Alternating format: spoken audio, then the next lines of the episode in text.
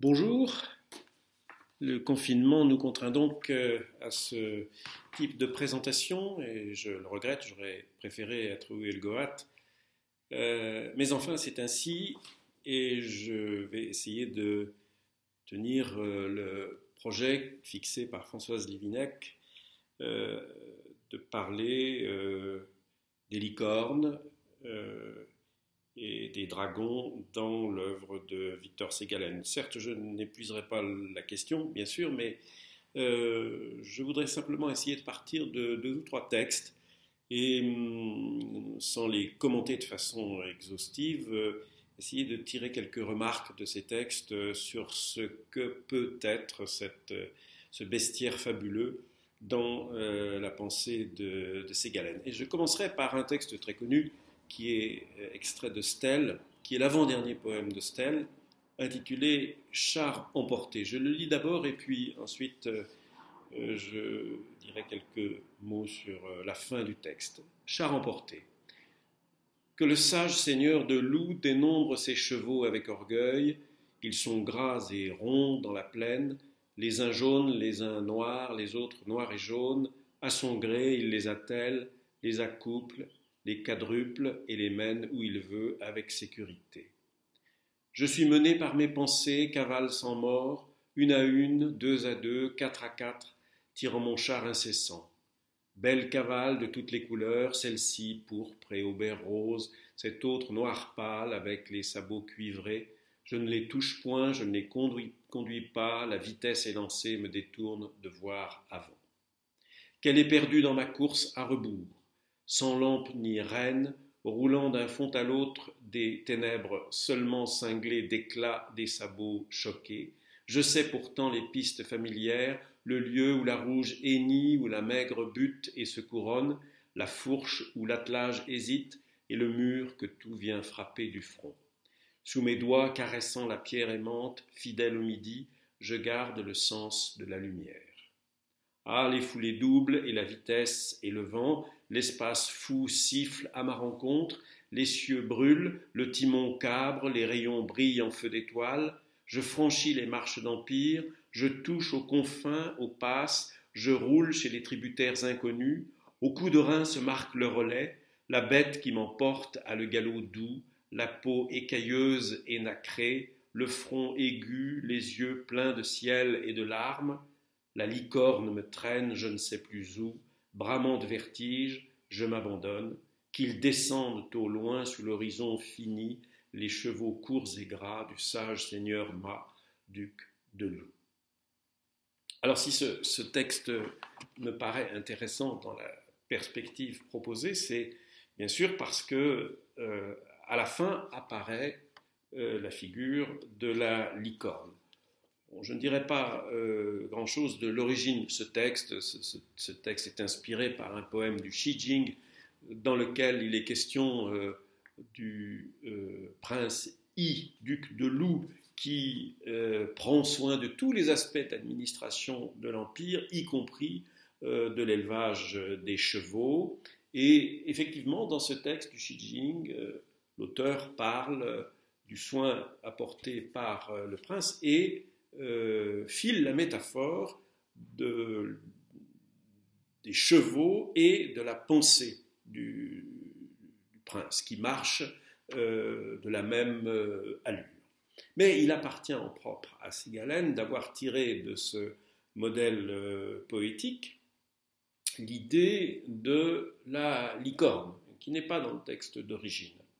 Et ce qui est beau dans ce poème, c'est en effet euh, la manière dont Ségalen part, comme il le fait souvent, de son modèle euh, poétique et le, déforme, le transforme, et euh, visiblement, les chevaux du départ se transforment peu à peu, dans, la dernière, dans le dernier alinéa du, texte, en, licorne.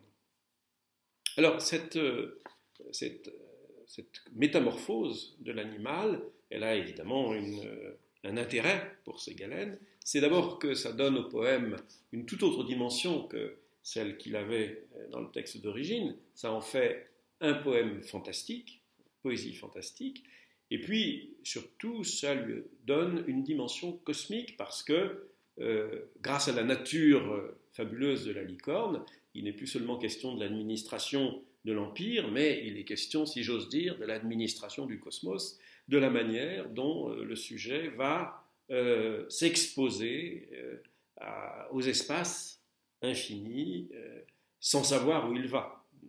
Et c'est ce sentiment de perdition, ce, vertige, cette ivresse euh, spatiale qui euh, intéresse évidemment Ségalène. Ça n'est possible que parce que la licorne est cet animal, au fond, dont on fait ce qu'on veut. C'est un animal qui euh, se prête à toutes sortes de métamorphoses, bien sûr, et qui épouse très fidèlement toutes les métamorphoses poétiques. C'est là le, fond de l'intérêt de Ségalène pour cet animal. Mais en lisant ce texte, on ne peut manquer de se rappeler que, euh, en réalité, il a montré un intérêt euh, particulier pour euh, la licorne, un intérêt qui se marque précisément par un projet qu'il forme au cours du voyage de 1909-1910 accompli avec Gilbert de Voisin. C'est précisément à la fin du mois de décembre 1909, au moment où ils arrivent au monastère de Vomei-Yen. Le 25 décembre précisément, Ségalen est quasiment saisi par une sorte de projet un peu étrange dont il n'existe pas véritablement d'autres exemples dans euh, l'histoire de son œuvre, un projet selon lequel il s'agirait de raconter leur voyage actuel, mais dans les termes et dans des termes et dans une langue d'une époque très éloignée. Il parle du XIVe, du XVe ou du XVIe siècle, ou bien avant encore. Par exemple, à la manière de Marco Polo, qui est, on le sait, un modèle euh, d'exotisme, de personnage exotique euh, pour euh, Ségalène. Il avait commencé à écrire d'ailleurs un petit texte euh, déjà une espèce de, petite euh, scène de théâtre qui faisait intervenir Marco Polo. Ça n'a pas abouti, mais on sent que le personnage, le voyageur précoce chez Marco Polo, évidemment, suscite l'intérêt de Ségalène. Écrire donc le voyage de cette manière-là, dans une langue étrangère même au français de Ségalène, créant là euh, déjà une double euh, distance euh, du français de 1910 à une langue supposée du XIVe ou du XVe siècle pour parler de réalité chinoise, voilà un double ressort au moins dans l'exotisme. C'est d'ailleurs en ces termes-là qu'il en parle dans une lettre à sa femme. Il a donc l'idée de ça et il commence, euh, comme c'est toujours le cas chez lui, immédiatement, il commence à, écrire, à prendre des notes euh, et à inventer un personnage, ou plutôt deux personnages. Un personnage auquel il donne plusieurs noms, euh, puis finalement il va s'arrêter au nom de Péroal de Loudun, bon, peu importe. Et un autre personnage qui, lui, est un empereur fabuleux de la Chine, Wang, dont on dit qu'il aurait accompli le voyage inverse, c'est-à-dire depuis la Chine vers l'Occident. Et donc l'idée de Ségalène, c'est une, espèce de, de construction assez complexe, autant qu'on puisse le savoir évidemment, une construction assez complexe dans laquelle il y aurait d'un côté un personnage du XIVe ou du XVe siècle qui ferait le voyage d'Occident vers la Chine et qui visiterait la Chine à ce moment-là et qui en rapporterait des mémoires écrits dans la langue du XIVe ou du XVe siècle. Et puis dans l'autre sens, un empereur de Chine qui ferait le voyage inverse de Chine, alors lui beaucoup plus ancien, qui ferait le voyage inverse de Chine vers le monde occidental. Et l'idée, autant qu'on puisse le savoir, c'est qu'à un moment donné, ils se rencontreraient, évidemment, on imagine déjà les échanges que pourraient avoir ces deux personnages. Il reste de ce projet un manuscrit d'une petite centaine de pages avec beaucoup de notes et, quatre ou cinq chapitres écrits. Mais euh, chapitre manuscrit inachevé, bien sûr, mais enfin, euh, tout cela est né de l'idée de la licorne. Pourquoi? Parce que ce qui anime au fond ces deux personnages, c'est que tous les deux, ils sont en quête d'une licorne, de la licorne, c'est-à-dire de l'animal fabuleux, c'est-à-dire de l'imaginaire du voyage. C'est ça qui, euh, qui, au fond, euh, les anime. Et cet imaginaire du voyage, il est incarné dans cette figure de la licorne. Alors, il arrive des choses à cette licorne, euh, des choses assez terribles, dont il semble d'ailleurs qu'elles aient été inspirées à Ségalène par un rêve qu'il aurait fait. Bon. Euh, mais ce qui nous intéresse dans tout ça, ce qui m'intéresse en tout cas, ce n'est pas tellement le détail de la narration, c'est sa signification, ce qu'il y a derrière. Ce qu'il y a derrière, on voit bien que c'est d'abord une espèce de traversée des langues, une traversée des langages en même temps qu'une traversée des paysages, une traversée de la langue française d'un côté, de la langue chinoise de l'autre. Et au-delà de la traversée de la langue, beaucoup plus important encore, une traversée des textes. Euh, inventant ce personnage de Béroald, il ne peut pas moins faire que de lui inventer en même temps un prédécesseur chez qui Béroald aurait été chercher son propre récit, le vieil auteur, dit-il. Donc il y aurait là déjà du côté occidental, si on veut, hein, pour, euh, si on se représente bien les deux, les deux, grands, les deux grands versants de cette, euh, de cette curieuse histoire, il y aurait déjà simplement du côté occidental un narrateur, Ségalène entre guillemets, qui raconte l'histoire de Béroald, qui lui-même emprunte son histoire ou son texte à un, vieil auteur. Et puis, euh, du côté chinois, de la même manière, narrateur qui raconterait à partir d'autres textes, etc. Et on voit bien que euh, là derrière se cache quelque chose qui est constant chez, chez Ségalène, et c'est par là que la, licorne, évidemment, se rattache à l'ensemble de l'œuvre, même si on a l'impression qu'elle est une sorte de figure un peu euh, hétérogène par rapport à la grande thématique de l'œuvre, si elle se rattache à, à l'imaginaire de Ségalène, je crois que c'est par cette espèce de, de, propension fondamentale à réécrire. C'est l'emblème même de la réécriture des textes. Et je crois qu'à partir de, cette, euh, ce, personnage euh, fabuleux, euh, on pourrait conduire une réflexion assez poussée, assez profonde sur ce qui l'enveloppe, cet animal fabuleux, cette chimère au fond, c'est-à-dire, comme le veut le, terme même de chimère, que Ségalène, bien sûr, a employé dans un tout autre contexte, mais, euh, qui évidemment euh, résonne euh, aussi du côté de la chimère, c'est-à-dire dans l'archéologie, cette chimère, c'est un animal composite.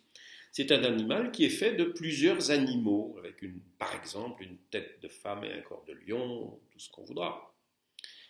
Et ce qu'il va chercher, Ségalène, à travers la Chine, d'abord, Hein, dans sa quête archéologique, ce sont des chimères, c'est-à-dire des animaux composites euh, euh, dont les attributs appartiennent à, plusieurs euh, animaux différents. Et je crois que c'est là l'emblème parfait de ce qui se passe dans son œuvre.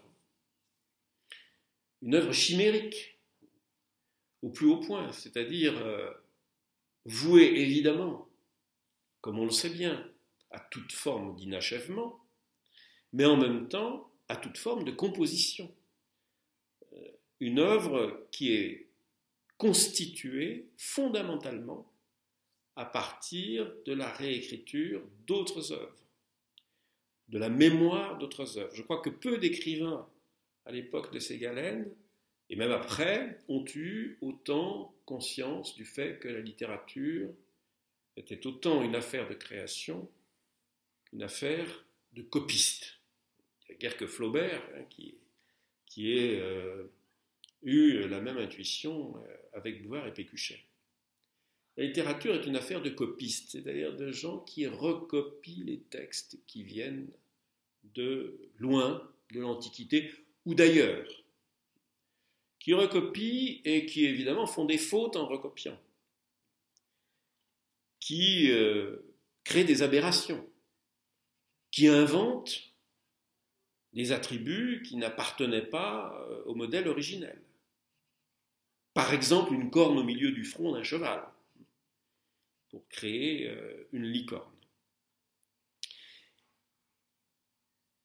Et ce que dit ce texte, ou en tout cas ce qui nous en reste, le manuscrit de, Ségalène, de la quête, de la quête à la licorne, quête écrite évidemment orthographe pseudo-archaïque, euh, ce que dit ce texte, c'est évidemment ça, c'est que euh, la jouissance d'écrire, la jouissance d'œuvrer euh, en littérature n'est absolument pas euh, uniquement tournée vers l'invention, mais qu'elle est une manière de remettre ses pas dans les pas de ceux qui sont passés avant, de ceux qui ont écrit avant, de ceux qui ont déjà traversé cette, euh, cette longue distance et qui ont déjà accompli cette équipée euh, que Ségalène fera plusieurs fois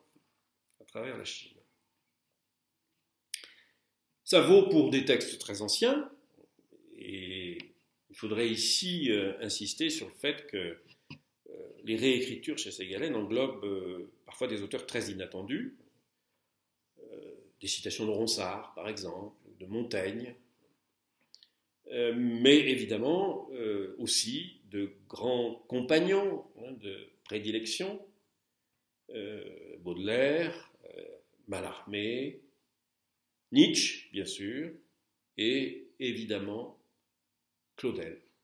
Comme le dit l'un des chapitres d'Équipé, ceux qui vivent sur les hauts plateaux. Ceux qui vivent, entre guillemets, sur les hauts plateaux, ce sont les auteurs auteurs qui, récités dans un décor qui n'est pas le leur, qui les ignore complètement, continuent à exercer leur pouvoir euh, sur celui qui se les récite, qui les remâche, euh, qui les redit euh, dans un endroit inattendu. Et ça, euh, pour ces galènes, c'est une preuve.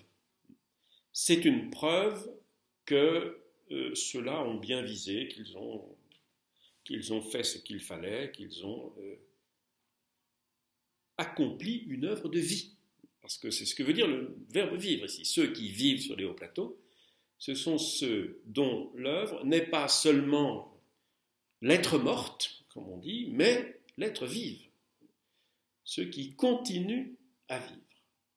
Parce qu'au fond, ce qu'il y a derrière toute cette, euh, euh, réflexion autour de, de la licorne, comme autour de, bien des textes de Ségalène, c'est au fond cette mesure de la vie. Euh, comme le dit un chapitre d'Équipé, je vis satisfait. Je vis satisfait. Bon. L'important, c'est ça. C'est que la langue vive. Or, pour qu'elle vive, il ne suffit pas de, lui donner vie, il faut, d'une certaine manière, pour Ségalène, il faut euh, lui insuffler d'autres vies. Euh, la langue, les textes sont des corps euh, qui exigent d'être ainsi nourris. Dans une espèce d'innutrition, comme on dit d'ailleurs avec, avec justesse. L'innutrition, c'est le fait de nourrir un texte avec d'autres textes. Et c'est bien de ça qu'il s'agit euh, pour Ségalène. Donc, pour revenir in extremis à ce texte de, de que je lisais euh, tout à l'heure, il me semble que cette tension du poème qui part euh, description des chevaux euh, du duc de Loup euh, et qui va vers cette euh, licorne finale, animal fabuleux. Cette tension, c'est celle qui anime beaucoup, beaucoup de textes de, de Ségalène, en tout cas qui nourrissent chez lui une forme de jouissance dont il me semble qu'elle est constitutive de son de son appétit d'écrire, pour ne pas dire plus, je dirais presque de sa graphomanie, quelqu'un qui écrit tout le temps, à cheval, en voyage, en train, en bateau.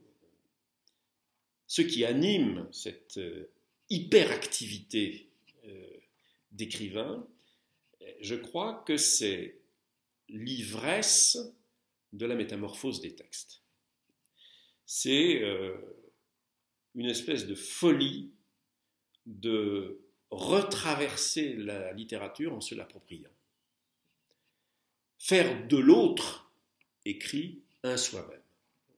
C'est cela qui me semble être le plus, le plus important et ce dont euh, la licorne porte témoignage, non seulement dans sa constitution d'animal chimérique, mais aussi dans le fait que euh, elle est animée elle-même d'une sorte d'ivresse dans, le texte de, de de folie ou de, de, délire aveugle, qui gagne d'ailleurs hein, celui qu'elle conduit, celui qu'elle emporte. Se laisser emporter dans cette métamorphose, c'est le rêve.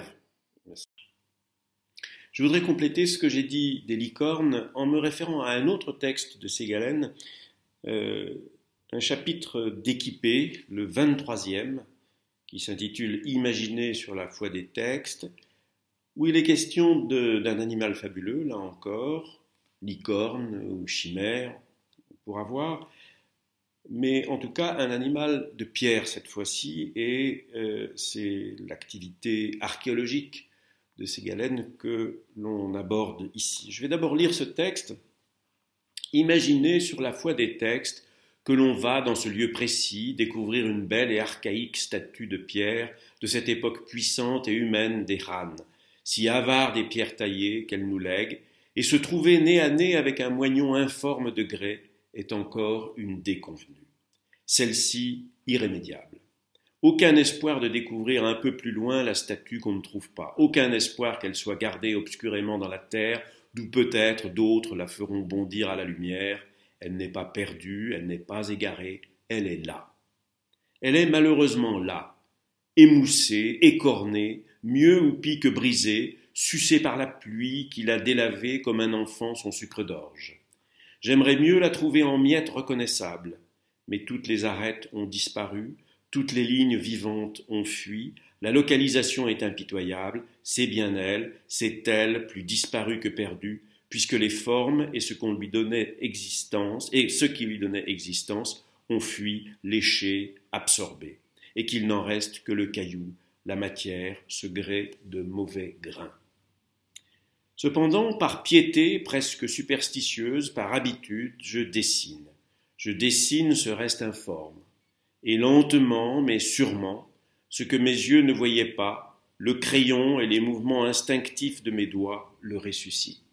Aucun doute, c'est bien ce tigre rablé et sexué des rânes, le corps allongé, le torse fort et cette cambrure du cou, et ce port de la tête absente, ce rejet orgueilleux de l'encolure, ces pectoraux puissamment cannelés. Je dessine, le fait se produit, les formes se développent, à les poursuivre dans la pierre, non pas avec le léger contact du regard, mais à deviner musculairement l'effort du ciseau dans la pierre. Elles se formulent, elles se fixent, non plus dans cette matière décidément trop périssable, mais dans l'espace fictif où l'imaginaire se plaît. Là où les peintres sont maîtres. L'espace que les sculpteurs débitent en volume et habitent. Je dessine toujours, je suis les lignes irréelles, mais conductrices. Des méplats s'étalent doucement, des modelés apparaissent et se confirment. Voici la cambrure de l'épaule, l'attache du cou, voici l'avancée caractéristique de la cuisse nerveuse sur le ventre, et ce n'est pas une première fois.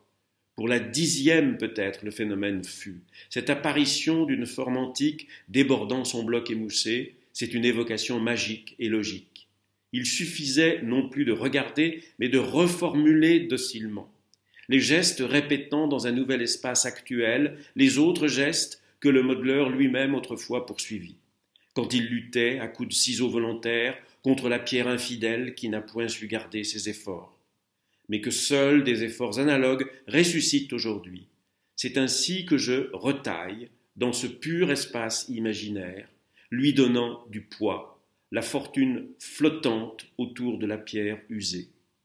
Le plus dur des deux n'est pas le grès infidèle.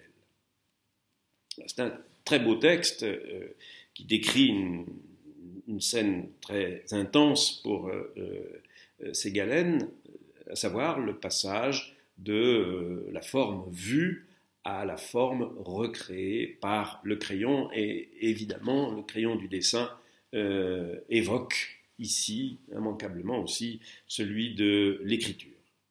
Ah, il me semble que de ce, de ce chapitre d'équipé, on peut faire une triple lecture, au moins une triple lecture.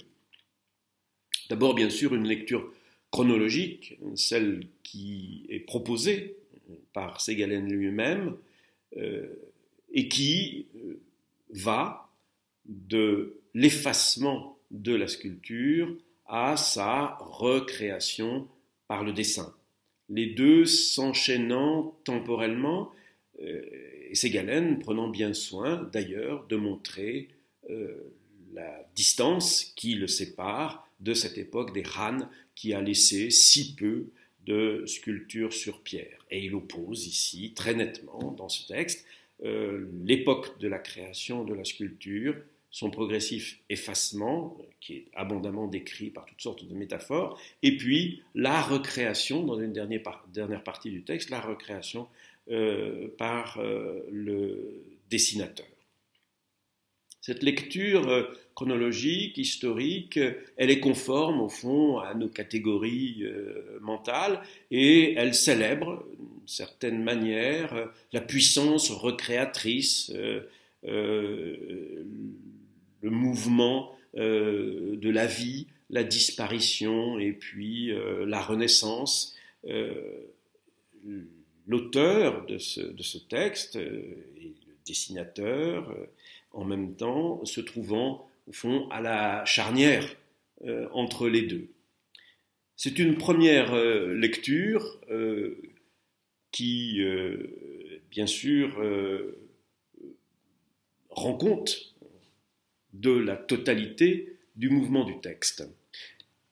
Mais il me semble qu'on peut proposer également une deuxième lecture, et Ségalène parfaitement euh, consciente de cette euh, deuxième dimension de l'opération à laquelle il se livre ici, c'est une lecture, ce serait une lecture esthétique de, ce texte, évidemment, puisqu'il euh, n'échappe à personne que tout ce texte repose sur le passage, au moins, de deux activités esthétiques, le passage entre deux activités esthétiques, d'une part la sculpture, l'histoire des Han, et puis euh, ensuite le dessin et naturellement aussi euh, l'écriture. Donc il y aurait trois médiums qui seraient euh, mobilisés ici, sculpture, dessin, écriture.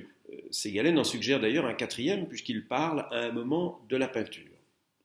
Bref, ce qui importe dans l'opération décrite, c'est le passage d'un médium à un autre, d'une activité, d'un type d'activité à un autre type d'activité.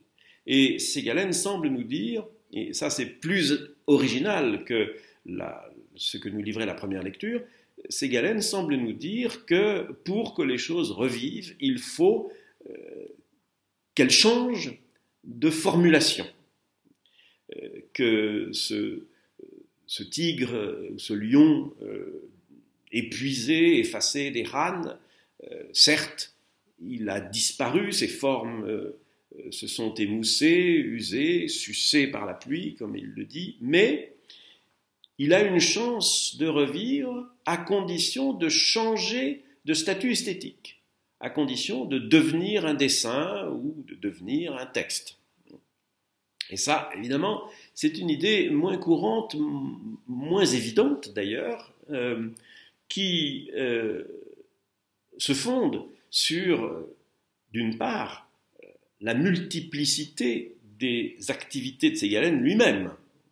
Il fallait être à la fois archéologue et dessinateur, dessinateur et écrivain, pour tenir un tel propos et pour que la même personne ait la perception de ces deux, euh, euh, de ces deux possibilités d'exister, au moins deux, voire trois.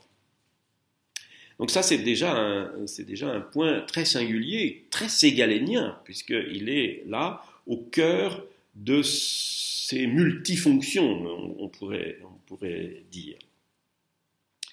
Et donc revivre, c'est, euh, passer d'un médium à un autre, euh, ce qui est une sorte de, de célébration euh, de l'activité sous toutes ses formes, de la diversité des activités, du divers conçu cette fois-ci non plus du côté du monde, mais du côté de la représentation,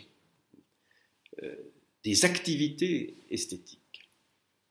Et puis il me semble qu'on peut faire une troisième lecture de ce texte qui, elle, serait alors plus philosophique et qui nous entraînerait sans doute euh, directement du côté de Nietzsche.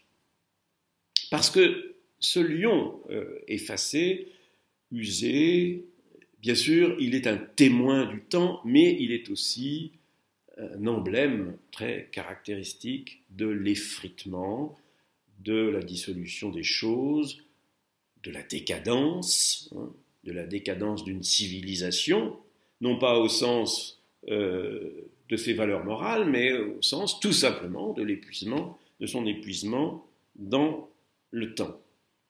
Et ça, ce sont des thèmes très nietzschéens, on le sait, le thème de la décadence, le thème du crépuscule, du crépusculaire, du crépuscule des idoles, comme disait euh, Nietzsche, et on a bien affaire ici à une idole. Une idole, c'est-à-dire, hein, au sens étymologique, l'image de quelque chose euh, de transcendant. Euh, parce que ce lion des Rannes, euh, ça n'est pas une photographie d'un lion rencontré dans la nature. Hein. c'est évidemment une figure emblématique, symbolique, et qui nous entraîne du côté de la transcendance des signes ou des emblèmes. Donc c'est ça qui s'est épuisé aussi euh, dans l'image que nous donne euh, Ségalène. Et donc son activité à lui, là, dans, ce, dans ce petit, euh, cette petite parcelle de Chine, et, sur ce papier qu'il suggère, crayon en main, eh bien son activité, c'est tout simplement de redonner vie à une idole, mais évidemment lui redonnant vie sous une autre forme, non plus sous une forme d'idole, mais sous une forme d'objet esthétique. Et euh, si on veut suivre un tout petit peu et très rapidement comme ça euh, la, pensée de Nietzsche qui est euh, sous-jacente à ce texte, évidemment on voit bien que le passage ici il concerne l'adoration des idoles à l'adoration des images, des représentations, c'est-à-dire la promotion de l'artiste. Le mot n'est pas employé dans le texte, mais il traverse tout le texte. C'est une description d'artiste qui nous est donnée ici. C'est la mise en scène euh, la plus euh, stricte et pratique de ce que peut faire un artiste. Et au, fond, euh, si on veut résumer les trois lectures que, que, je propose ici, parmi d'autres certainement euh, possibles, si on veut résumer les trois lectures, eh bien, je dirais que ce texte nous donne de façon limpide l'idée de la suprématie de l'art sur toute forme d'épuisement de l'idolâtrie et de la civilisation en général. Et c'est certainement une part très importante de lui-même que Ségalen introduit dans ce texte, euh, dont d'ailleurs euh, la, figure ultime, celle qui nous est donnée, c'est-à-dire le texte écrit, n'est pas la moins, importante.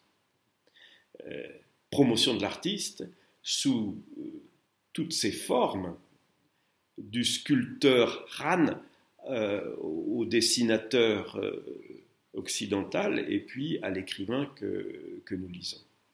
Et c'est ce trajet que, euh, que Ségalen résume de façon assez magistrale, il me semble, dans ce texte.